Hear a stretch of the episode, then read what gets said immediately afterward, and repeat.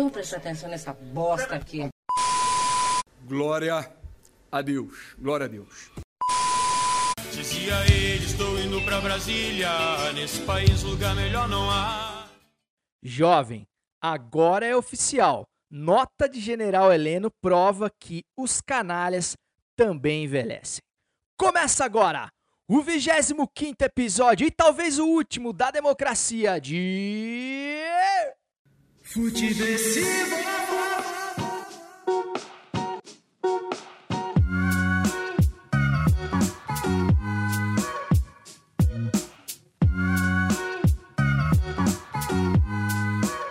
Seja muito bem-vinda, seja muito bem-vindo. Eu sou César Cartoon e esse é o Futiversivo 25, que chega com a incredulidade, mas também a sagacidade e nada mais necessária para sobreviver à Brasileia dos novos tempos, um lugar onde o responsável pela cultura é o ex-galã de Malhação e a pessoa mais sensata do país é um youtuber. Mesmo, pensa na loucura, jovem.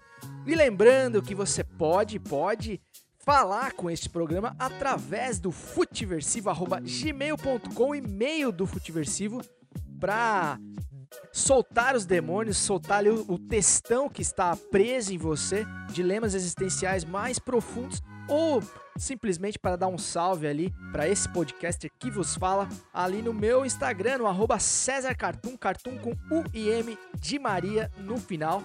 É, você pode ir lá repercutir os episódios passados, dar sua sugestão de pauta ou simplesmente aparecer para trocar uma ideia. Tem muito conteúdo do Futiversivo que acaba sendo reproduzido lá em vídeo, enfim, é uma, uma maneira mais próxima aí da gente se comunicar, beleza? Então siga César Cartoon se você ainda não segue.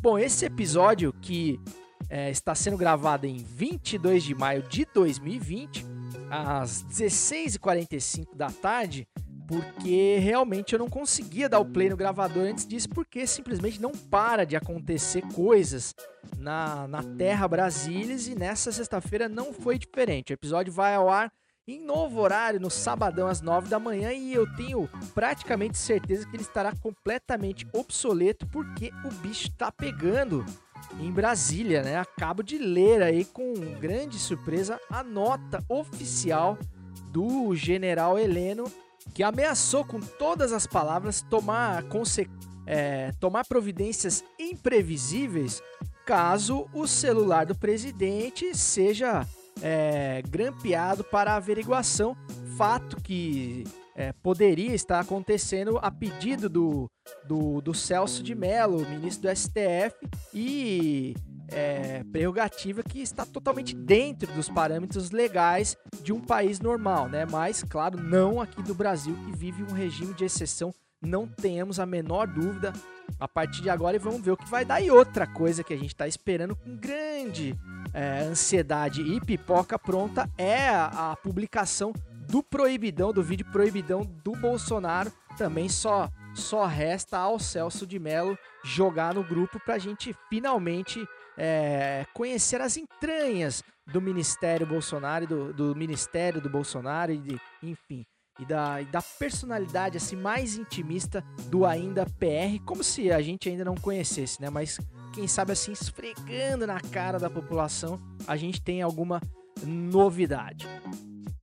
Em 22 de maio também completam-se 800 dias da morte da Marielle Franco e do seu motorista Anderson, que foram, é, vale sempre a gente lembrar, brutalmente assassinados num crime hediondo ainda não esclarecido e cujo o, o poder público e, sobretudo, o governo federal e a PF, que não quer dizer Polícia Federal, é, tem interesse de solucionar. Então, vale sempre a gente lembrar 800 dias da morte da Marielle e nenhuma satisfação dada não só à família, mas como toda a nação, posto que a Marielle era uma vereadora e tinha lutas, é, tinha pautas na sua, na sua biografia que vão totalmente de encontro a, aos anseios presidenciais e, e, da sua, e da sua caterva, como diz tão sabiamente o professor é, Marco Antônio Vitor. E no episódio de hoje tem futebol, sim senhor, com o Pitadinha Histórica salvando a parcela futebolística desse podcast. É praticamente um é praticamente uma porcentagem de cotas de futebol é, preenchida pelo Pitadinha do grande, do grande amante do pretérito Cláudio Campos, é, suprindo aí a carência futebolística que, que nos abala e hoje falando de um programa esportivo argentino que, que lançou um documentário cremoso na Netflix. Acabou de sair o documentário, tá, tá quentinho ainda. E o Claudião já sapecou no Pitadinha. É, então tá muito legal o Pitadinha hoje. E falando em Netflix, tem também o Quem Indica dissecando todos os meandros da série The English Game com o sobrevivente Léo Sui, meu parceiro de F4L. E no gol da Alemanha tem, claro, a inadiável, a imprescindível reunião dos presidentes de Flamengo e Vasco com o ainda PR Jair Bolsonaro para discutir a essencial volta do Cariocão na semana em que completamos 20 mil e uma mortes no país. 20 mil por conta da Covid e uma muito especial e muito, muito sofrida, muito revoltante, que é a morte do menino negro e favelado João Pedro. É, quanta surpresa, né? De 14 anos que morreu assassinado pela polícia genocida do governador Wilson Witzel, do Rio de Janeiro. Vamos frisar bem aqui, por motivos de estar em casa, respeitando a, a quarentena, ao contrário desse bando de playboy que quebra a quarentena e que faz a gente se sentir uns idiotas dentro de casa há 50, 60 dias, enquanto meia dúzia de gente diferenciada dos VIPs da nossa sociedade fica aí fazendo piquenique em parque, festinha privê, ou seja, é a elitização da propagação de vírus, né? É a pulseirinha VIP do contágio. Assim, ó, na moral, cara, o mundo realmente não é justo, então vamos falar de bola para fingir que a vida é bela.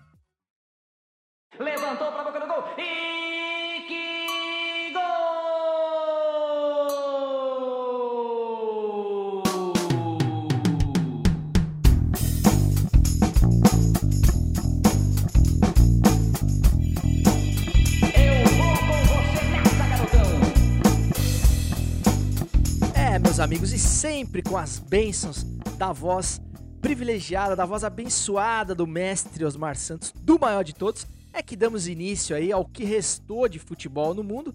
É o futebol que teve aí uma a primeira, o primeiro indício de, de retorno às atividades com a volta do campeonato alemão, com, com todos os novos protocolos, né? A, a, aquele, aquele evento que mostra pra gente que realmente o mundo jamais será o mesmo, né, cara? Aquele jogo com todo o anticlima de um estádio vazio, nada, nada grita mais alto aos nossos ouvidos do que um estádio de futebol vazio. enfim, comemorações é, sem abraços, mas ao mesmo tempo tá todo mundo em contato físico, ou seja, é uma bagunça total, né, cara? A gente vive uma bagunça existencial. Ninguém sabe exatamente para onde que a gente tá indo, mas enfim, a Alemanha ali é, tomando todas as precauções e depois de realmente fazer o dever de casa, do isolamento, da quarentena, de, do, da, da testagem, de todos os protocolos, da baixa da curva, ou seja, tudo o que a gente não fez e provavelmente não fará, é, aí, ainda assim estão retornando às atividades com toda a cautela e disciplina alemã do mundo. E ao contrário do Brasil, né, que tá, que tá trabalhando forte aí nos bastidores pela volta do futebol, essa semana deixou isso muito claro. No momento em que a gente tem uma curva completamente crescente do contágio, é, as mortes passando de mil, no outro dia vai para 1.100, no outro dia para 1.200 e assim vai. Nós chegamos a mais de 20 mil mortes, cara. Semana passada eu tava falando aqui de 10, ou seja, a, coisa tá, tá, tá saindo completamente fora de controle e tem uma grande parcela aí trabalhando pela abstração completa, né? Pela, por, por ignorar os números, por ignorar mesmo os, os números subnotificados, para lá de subnotificados, né? Tem uma, uma matéria do El País que fala hoje que a, desses 20 mil mortes, tem 11 mil que não se consegue explicar a motivação, mas que tem relação com, com problemas respiratórios, enfim, ou seja, é, é, muito provável que a gente esteja aí na casa de 30, 40 mil mortes aí, cara, porque realmente a subnotificação é, é a maior de, de, de todos os países envolvidos, então é, realmente a coisa é muito, mas é muito grave e, e a gente tá indo de, de, de frente assim pro, pro abismo. Literalmente, então, realmente não caberia aqui falar de volta de futebol no Brasil. Mas enfim, eu vou deixar essa parte aí para o gol da Alemanha, que já foi anunciado é, na abertura. Então, meus amigos, só me resta falar do futebol do passado. E passado, meu amigo, é a especialidade dele, do amante do pretérito, do filhote de PVC, do Avalone sem cabelo a caju, Cláudio Campos e o seu Pitadinha Histórica. Exclamação. Pitadinha Histórica. Reticências, três pontinhos, fecha conchetes, abre aspas, underline, interrogação. Fala César, tudo bem? Momento de pitadinha histórica aqui no Futiversivo e desta vez eu vim para dar uma dica de quarentena para os ouvintes do podcast. O Netflix disponibilizou um documentário argentino chamado 20 anos del fútbol de primeira, que foi lançado em 2005 para celebrar duas décadas do programa de TV com o mesmo nome. O futebol de primeira era um resumão da rodada do Campeonato Argentino nos finais de noite de domingo, que passava os melhores momentos dos jogos da rodada, algo bem parecido com nossas mesas redondas aqui, tão, tão tradicionais dos anos 90. O documentário tem dois episódios e tem um conteúdo muito bacana de futebol argentino entre os anos de 85 e 2005, ou seja, prepare-se para uma overdose de mullets, papel picado, pontapés, polêmicas de arbitragem e muita festa nas arquibancadas. Para mim, imagino que para nós, né, fanáticos por futebol, o mais legal ficar por conta de imagens de arquivo de grandes jogadores da seleção argentina jogando pelos clubes como Fidel, Maradona, Canidia, de imagens do surgimento de jogadores conhecidos mundialmente como Batistuta, Ortega, Zanetti, Riquelme e do início de carreira treinadores que hoje são considerados lenda, como Carlos Bianchi e Marcelo Bielsa. Para finalizar, é claro, né, depois da dica, eu não poderia me despedir sem um áudio de um super clássico argentino. Então lá vai. Áudio do dia 14 de julho de 96, La Bombonera, Boca de Maradona e Canidia contra River de Astrada e Enzo Francescoli. O gol que gerou a primeira de muitas bitocas entre Canidia e Maradona. E aí fica a curiosidade: o gol que gerou a bitoca não foi gol de nenhum dos dois, o gol foi marcado por José Basualdo e foi o gol de empate que iniciou a goleada chinese por 4 a 1. Fiquem com o áudio, um abraço a todos, se possível, fiquem em casa e até semana que vem. Y ahora Maradona, sigue Maradona, Alphonse Xavi. Maradona, el Pepe en el área, prefiere con el Cani, Boca, busca el Cani, el cabezazo del Pepe.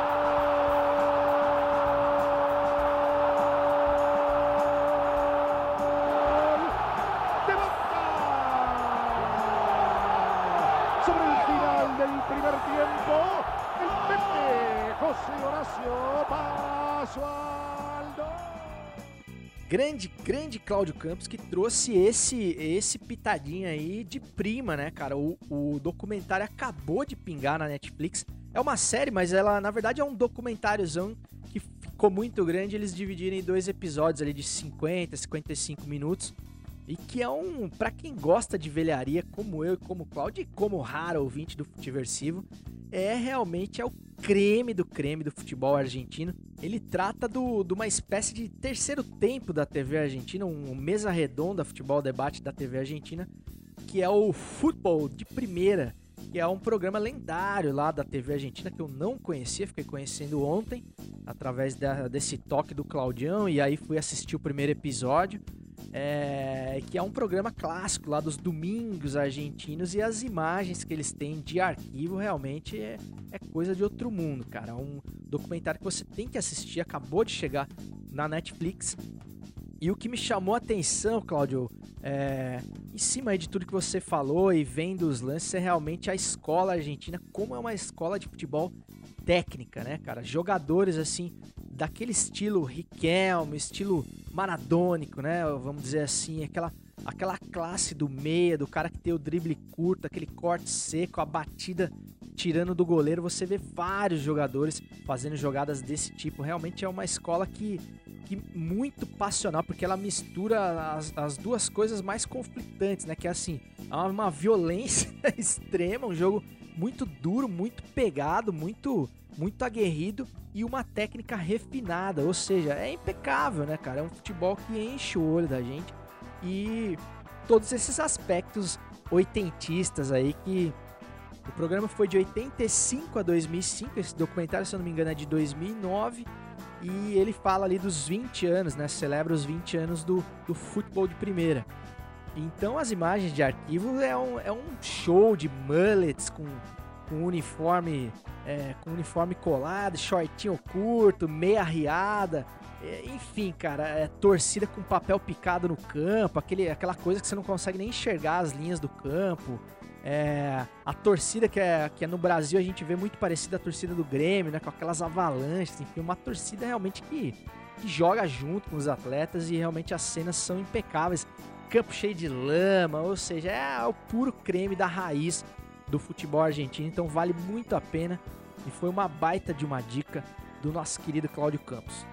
E fora ver esses atletas que ganharam projeção mundial, né, os argentinos, como o Batistuta, o Riquelme, o próprio Maradona, o Canidia e técnicos como o Louco Bielsa, é, o Chilaver, né, cara, que apesar de ser paraguaio, fez história no Vélez, que é o Chilaver, que é uma espécie de, de Rogério Senna paraguaio, né, um cara que batia falta também, fazia gol, é um goleiro emblemático aí dos anos 90. Então realmente é um é uma série documental recheada. Então se você tiver de bobeira aí no final de semana, eu espero que você esteja em casa, é, dá essa moral aí pro futebol de primeira 20 anos e você vai gostar demais. E falando em futebol na Netflix, meus amigos, com todo respeito a Cláudio Campos, que é o embaixador oficial da velharia por aqui, mas o que indica vai voltar mais ainda no tempo, provando, meus amigos, que num presente catastrófico como esse, o passado fica cada vez mais atrativo. Quem indica?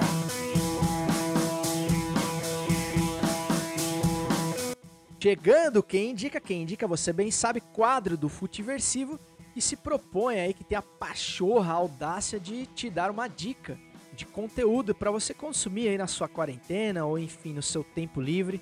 E quem sabe seja aí um conteúdo que você ainda não conhece, pode ser uma boa descoberta com a curadoria aqui do Futiversivo. Hoje eu vou falar, é, aliás, o Léo Sui e eu vamos falar sobre o The English Game. Aí você pode perguntar, você que ouviu todos os episódios de Futiversivo pode falar, pô, mas você já falou de The English Game aqui no Futiversivo. Sim, mas eu falei logo no lançamento da série e acabei não entrando ali em maiores detalhes porque tinha acabado de sair a série. Eu não tinha visto nenhum episódio ainda e depois não voltei mais a falar. Mas dessa vez aí nós fizemos realmente um dossiê sobre The English Game para depois você decidir se vale a pena ou não você dar essa moral para essa série de época e de futebol da Netflix. Fala aí, Léo Sui.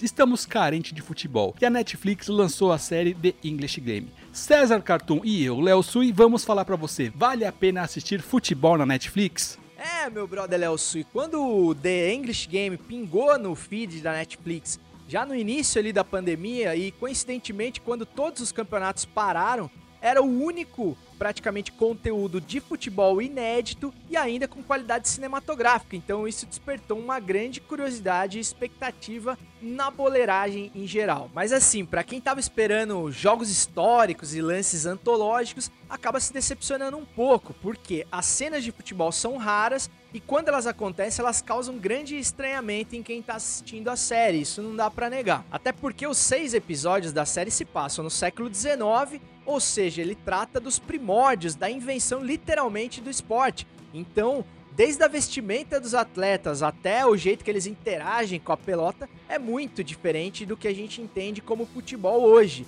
Ou seja, era praticamente, era literalmente um outro esporte. Então, para o jovem mancebo que já achou estranho as reprises da Sport TV da Copa de 70 ou da Copa de 82 pelo fato do jogo ser muito lento, cadenciado e diferente do futebol de hoje. Imagine então as reproduções do inglesão de 1870, né? Era praticamente um rugby jogado com os pés. Exatamente, Cezão. E eu veio apontar para você que está nos assistindo alguns detalhes técnicos sobre a série. Primeiro, você já percebeu que tem pouco conteúdo de futebol pra gente assistir ou em série, no stream ou em filme no cinema? Nós estamos acostumados a assistir futebol pela lateral. O que é pela lateral? A câmera centralizada no campo e uma marcando uma linha de impedimento e a outra na outra área, ou seja, três câmeras. Por mais que um jogo grande de futebol tenha em torno de 30, 35 câmeras, só apenas, apenas três ficam diretamente no campo. As outras é para mostrar o que acontece no entorno, é para contar a história do jogo. Então essa visão de jogo já está no inconsciente coletivo e a dificuldade de reprodução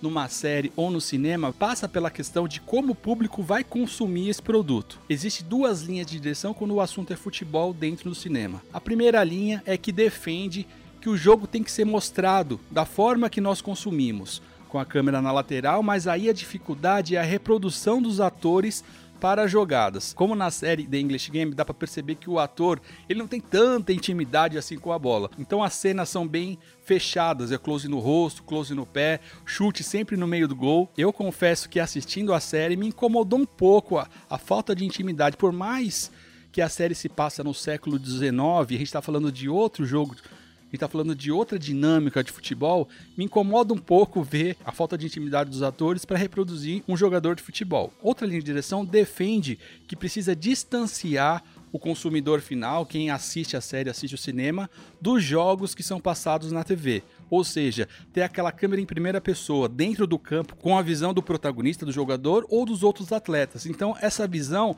causa uma estranheza em quem consome muito futebol e vai consumir o futebol dentro de um produto como uma série ou como um filme de cinema. Mas dentro do que é oferecido como produto, é o que temos. Então, é de grande valia você pelo menos dar o play em alguns episódios. Outro ponto que eu trago para vocês é que The English Game não é um filme, é uma série, então ela precisa ter vários episódios. E como a história conta futebol no século XIX, não tinha tanto time, tantos jogos, campeonato, a série precisou ser alongada, preenchida com algumas histórias de romance, com algumas histórias da sociedade, e isso torna um pouco cansativo. Confesso que nos primeiros episódios ali foi bem difícil chegar no final, mas depois que começa a entrar o jogo dentro da história, a competitividade, aí sim eu quis chegar até o final e aí eu digo que vale a pena pelo menos você assistir para ver a bola rolando. Outro ponto que me chamou bastante atenção é a briga de classes ali.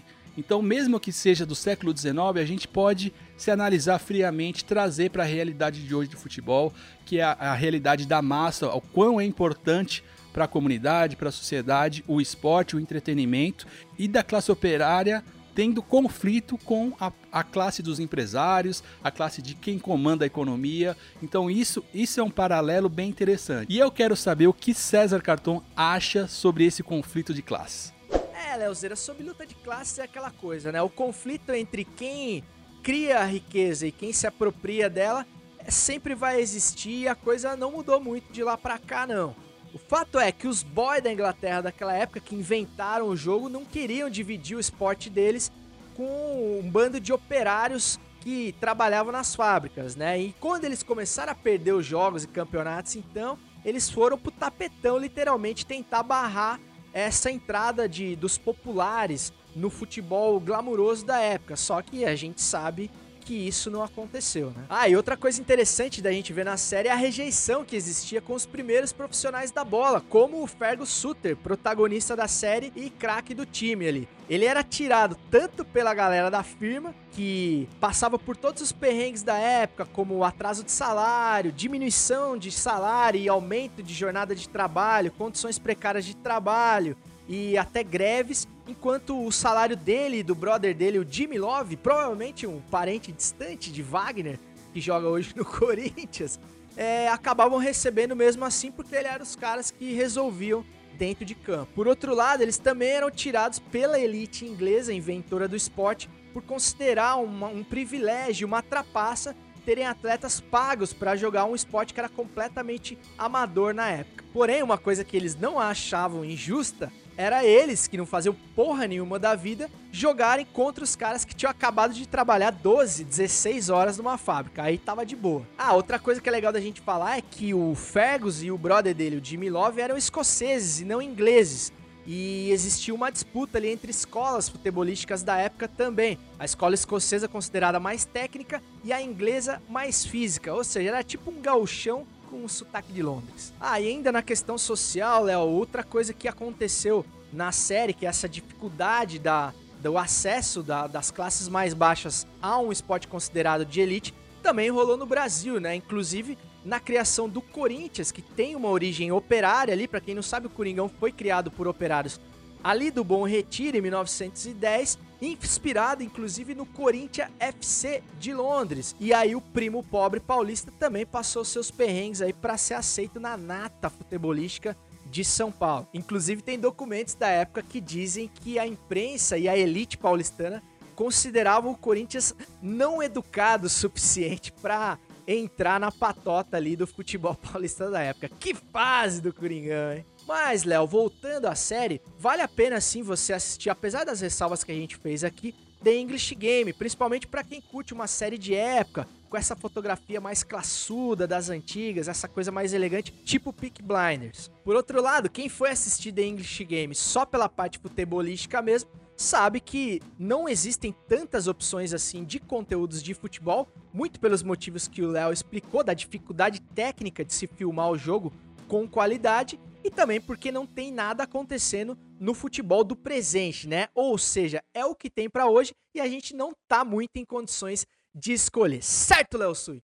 Essa daqui foi a nossa análise sobre a série, nossos 20 centavos de opinião. Até a próxima semana. Tamo junto.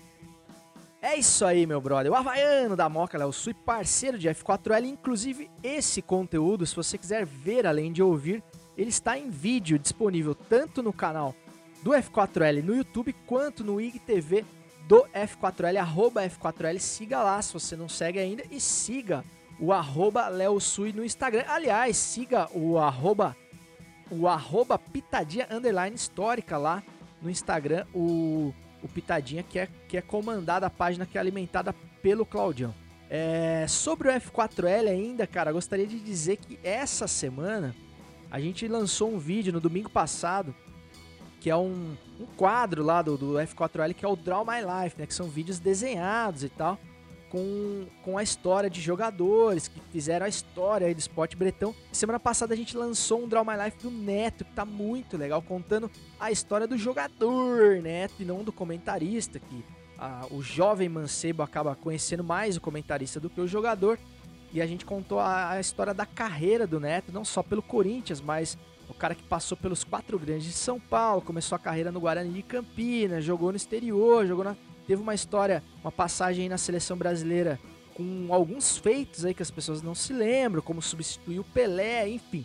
Tem, tem vários, vários pontos interessantes aí dos altos e baixos da vida e da carreira do Neto. E esse vídeo conta lá em 5 minutinhos, então dá uma moral pra gente lá no F4L, tanto no YouTube quanto no IGTV. E, cara, sem querer me gabar aqui, mas já me gabando, esse vídeo, cara, chegou até o craque Neto e eu recebi uma mensagem, cara, muito carinhosa, assim, do Neto, nos agradecendo a nós do F4L pela produção desse vídeo, por contar a história dele de maneira tão carinhosa. Então, puta, fiquei feliz demais, cara. Recebi um direct do Neto, que é um dos meus ídolos de infância, é o cara que, que me mostrou o que, que é o Corinthians e que me fez ser corintiano por causa daquela temporada mágica do Netão em 90. Então, cara, eu fiquei emocionadíssimo quando eu recebi a mensagem dele e gostaria de compartilhar isso aqui com vocês, né? Tem coisas que às vezes não viralizam, não dão milhares ou milhões de views, mas chegam em pessoas, na, exatamente nas pessoas que você gostaria que chegasse e é para isso que a gente faz o tipo de trabalho que a gente faz, tanto aqui como lá no futebol, nas quatro linhas, com meus parceiros Léo Sui, Rafa Souto e grande elenco, certo? Mas, claro, quando o podcast vai conseguindo elevar o astral, quando a gente tá com moral mais alto que a que a sobrancelha do Álvaro Garneiro. Mano, assiste essa live do Álvaro Garneiro com o Eduardo Bolsonaro, onde a declaração bizarra do Eduardo Bolsonaro falando que acho que a avó dele poderia morrer, mas tudo bem fazer o quê? Tem que rir dessas coisas, não é possível, cara.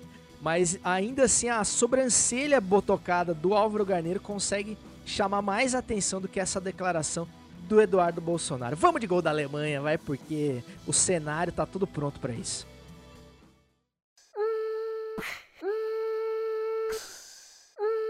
É o gol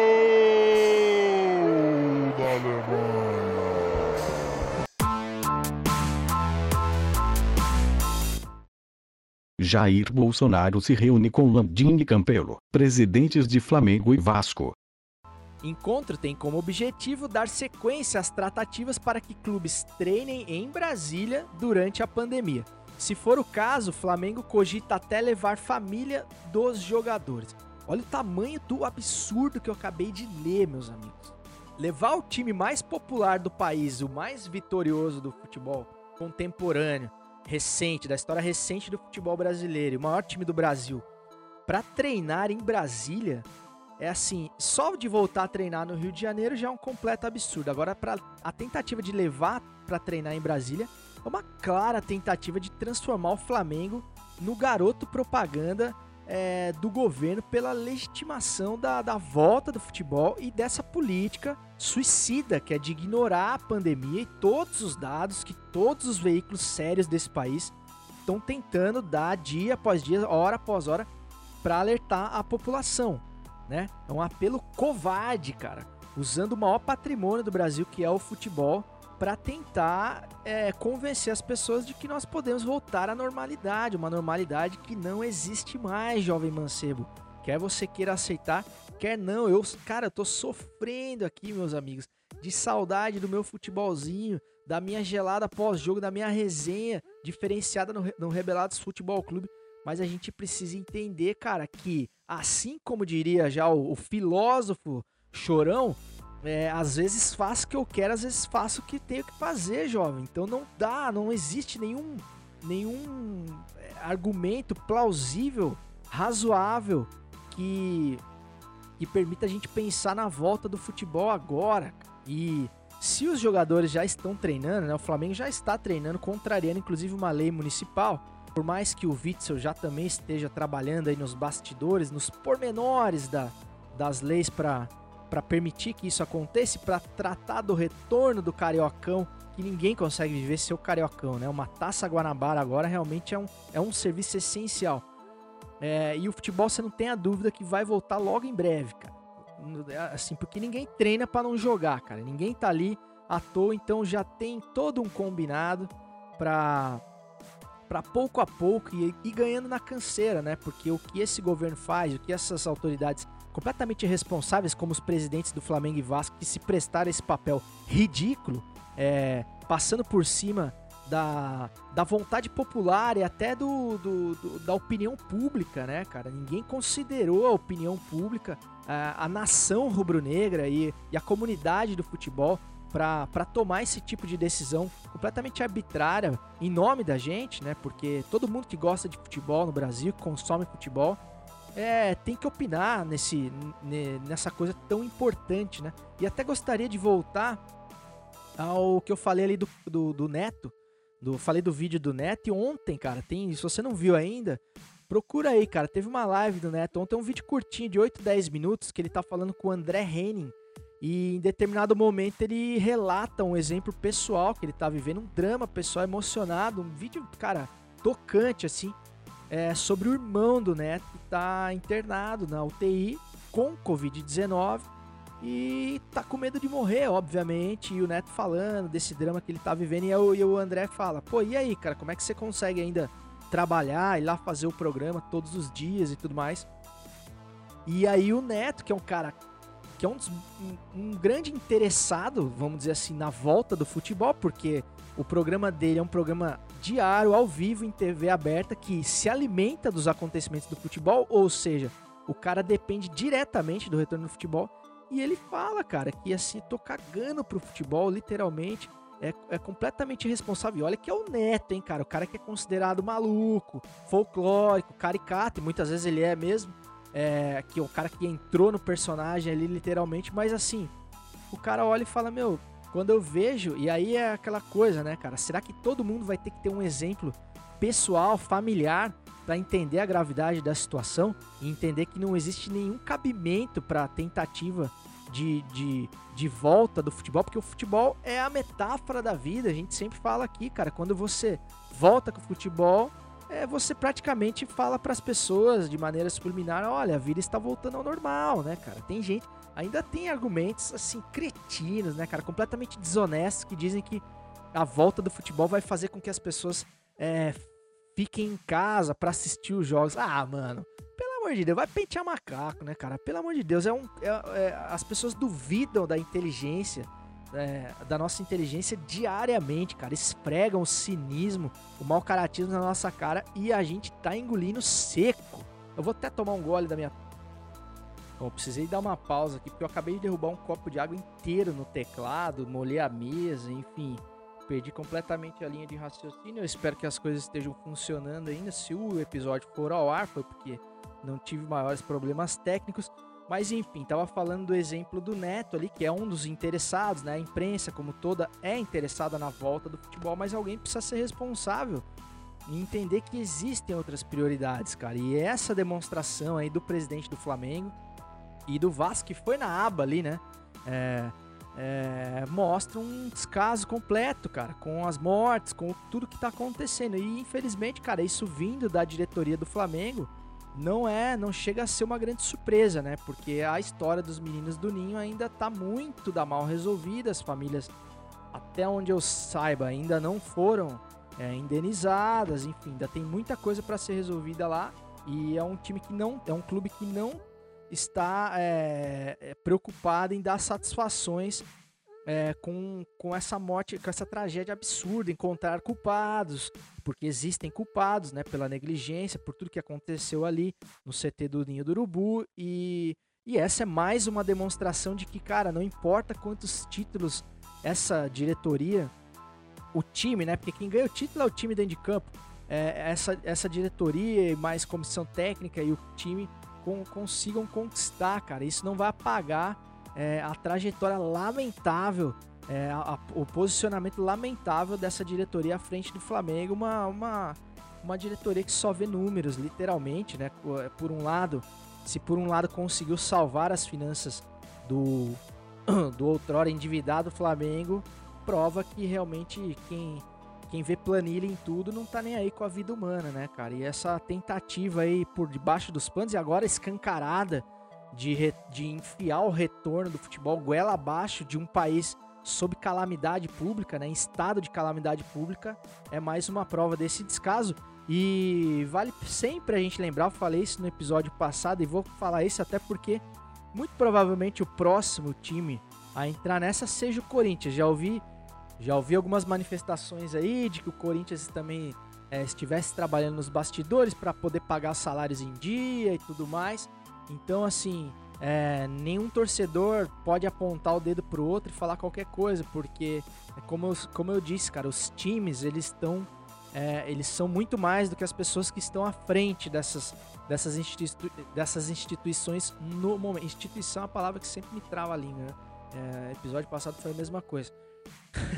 Mas o, o torcedor é muito mais do que isso e eles realmente são os representantes desses clubes. Então não se vergonhem nem das atitudes mais nefastas dos seus dirigentes. Agora cobre, né? O torcedor do Flamengo, como torcida, maior torcida do país, é, tem o direito e tem o dever de se manifestar contrário a essa atitude aí arbitrária nas redes sociais, inclusive boicotando o time se essa volta realmente acontecer. Isso sim é dever do torcedor de fazer. É, e até manifestações mais radicais, como pichar CT, enfim, se tem um motivo para você pichar o CT do clube, é, é, é, esse tipo de manifestação, porque ela é tão, ela é tão vândala quanto você pichar a entrada de um clube.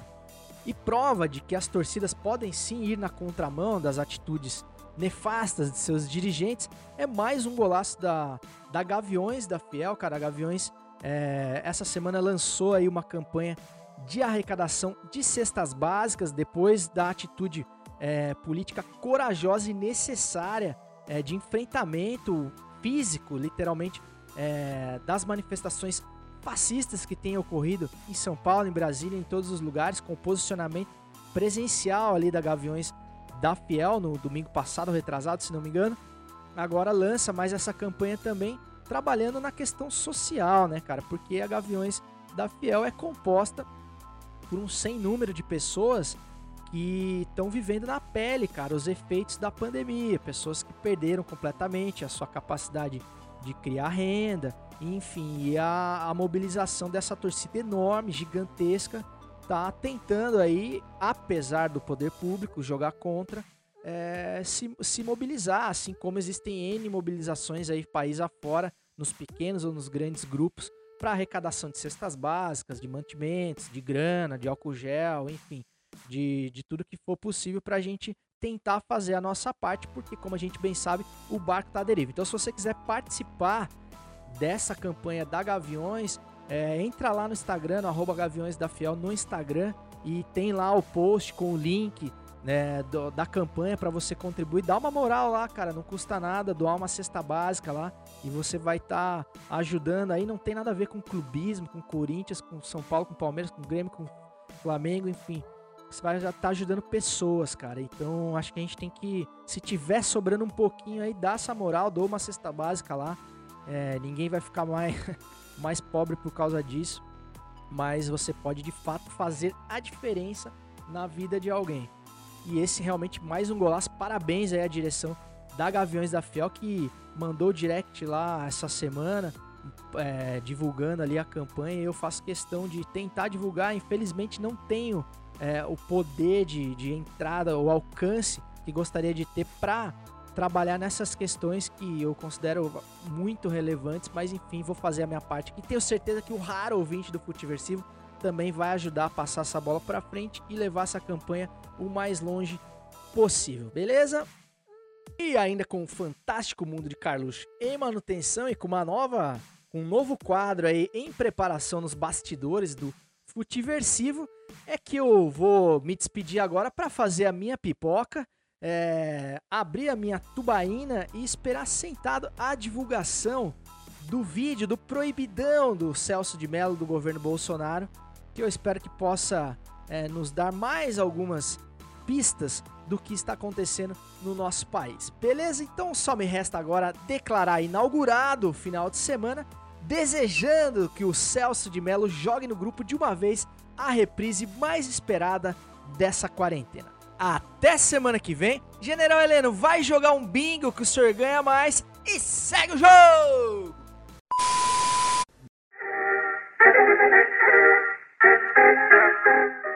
Olá, vindo ao futuro para dizer que até o STF tá tentando boicotar o futiversivo, mas não vai conseguir. E que o vídeo proibidão do Bolsonaro surpreendeu um total de zero pessoas, tá ok. O Ricardo Salles, como bom representante do Partido Novo, mostrou que a crise é um ótimo momento para empreender, nem que seja para vender uma bacia de leis pró-desmatamento, enquanto a imprensa lixo tá preocupada com esse tal de corona. Um puta visionário. E que a Damares e o Weitraub mostraram que além de racistas, continuam dodóis da cabeça. E o mito saiu tão bem na foto, que já vai aproveitar o material do vídeo para campanha de 22, ran ran ran ran palavrão, revólver, e Deus, tá ok.